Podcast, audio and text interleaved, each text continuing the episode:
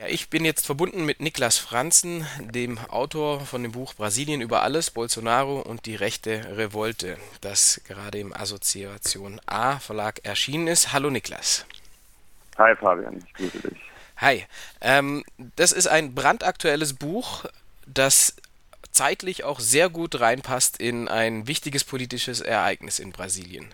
Äh, es finden nämlich dieses Jahr die Präsidentschaftswahlen statt und der Fokus deines Buches, wie der Untertitel es ja auch schon ähm, suggeriert oder nahelegt, ist eben der aktuelle Präsident Bolsonaro und die neue rechte Revolte.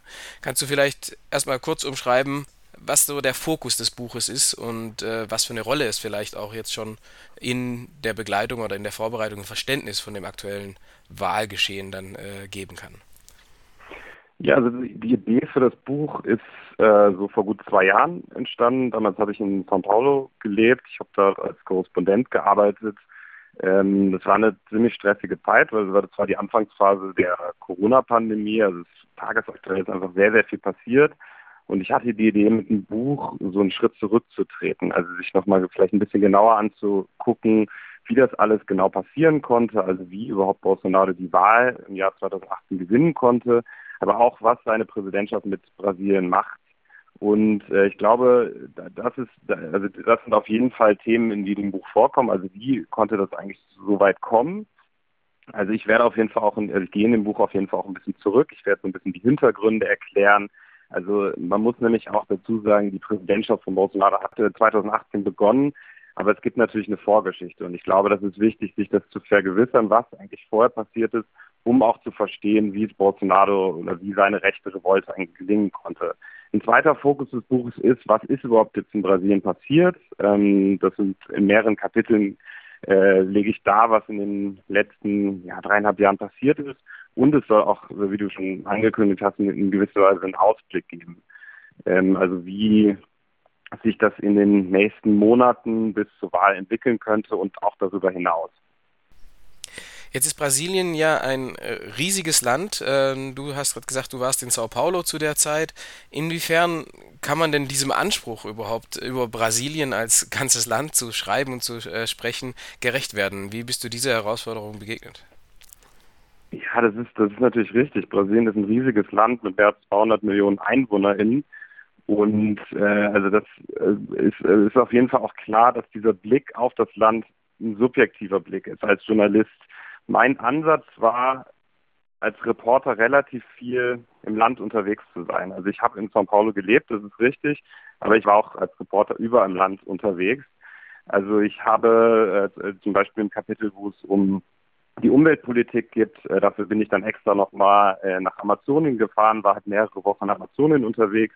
Und dieser Ansatz des Buches ist halt auch, eigentlich alle Stimmen äh, oder eigentlich alle äh, Beteiligten äh, der brasilianischen äh, Entwicklung oder der, der brasilianischen Geschichte zu Wort kommen zu lassen. Also die Idee ist schon ein sehr journalistischer Ansatz. Ich habe mich mit sehr vielen Leuten getroffen. Ich habe sehr viel Interviews geführt und äh, will daraus halt so ein Panorama des Landes äh, erstellen.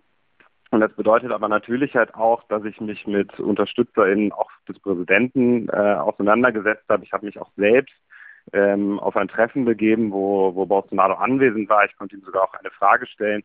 Also das heißt, ich äh, versuche schon verschiedene Blickwinkel ähm, einzunehmen oder mir verschiedene Blickwinkel anzugucken und daraus ein Gesamtbild der brasilianischen Situation zu erstellen. Das soll natürlich nicht bedeuten, dass ich jetzt einfach äh, mich in so eine neutrale Position zurückziehe. Ich werde natürlich auch in dem Buch äh, eine Analyse liefern und natürlich, dass äh, bestimmte Positionen, vor allem die rechtsextremen Positionen, nicht einfach unkommentiert dastehen lassen. Jetzt ähm, ist Bolsonaro ein ähm, Element einer doch etwas globaleren äh, Bewegung, auch dieser neuen Rechten. Ist natürlich immer schwierig, jetzt in Länder direkt miteinander zu vergleichen, aber die, ja, die zeitlichen Vorboten von Bolsonaros Wahl waren natürlich auch der Amtsantritt von Trump in äh, den USA, der Brexit, äh, was so schockierende Events waren. Inwiefern versuchst du denn diese Entwicklung in Brasilien auch zu kontextualisieren oder äh, eben auch vielleicht die eine oder andere Lehre für eine Situation in Deutschland daraus zu ziehen? Also die, das Erstarken der AfD äh, ist ja auch in diesen letzten fünf, acht Jahren irgendwo passiert. inwiefern lässt sich, lässt sich das irgendwie vergleichen oder da gewisse Parallelen dann doch ableiten? Ja, ich glaube, die Leser und die Leserinnen können das selbst ganz gut machen. Also ich glaube, wenn man das Buch liest, wird man auf jeden Fall einige Parallelen auch zu anderen Ländern sehen.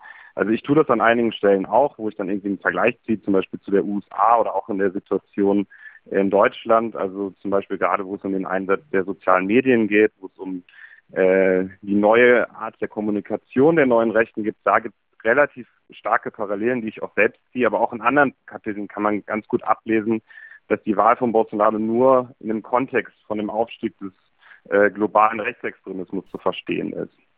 Die Präsidentschaftswahlen, sowohl die erste als auch die zweite Runde, werden in Brasilien im Oktober stattfinden.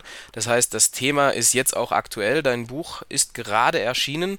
Ähm, wo kann man das kriegen? Wie kann man dich auch treffen vielleicht? Hast du eine Veranstaltungsreihe geplant? Was äh, erwartet uns da in diesem Sommer 2022? Ja, die Idee des Buches war halt genau das. Also wir haben da ein bisschen auf die Tube, gedrückt, weil wir das Buch auf jeden Fall so im Vorfeld der Wahl äh, bringen wollten. Also wir wollen äh, sozusagen genau in die heiße Phase des Wahlkampfs ähm, dieses Buch veröffentlicht. Das ist glücklicherweise auch dank des Verlags hat das alles relativ gut geklappt. Ähm, also es ist so, dass äh, sich natürlich jetzt aufgrund äh, des Krieges in der Ukraine international erstmal andere Themen im Fokus steht. Ich hoffe aber und ich gehe auch, ich rechne auch stark damit, dass es dann irgendwie im Sommer oder je näher man an die Wahl rückt, auch in Deutschland das Interesse an den Wahlen in Brasilien steigt. Weil man muss sich, glaube ich, schon auch vergewissern, was dort in Brasilien auf dem Spiel steht. Ähm, ja, ich, äh, also das Buch ähm, ist erschienen.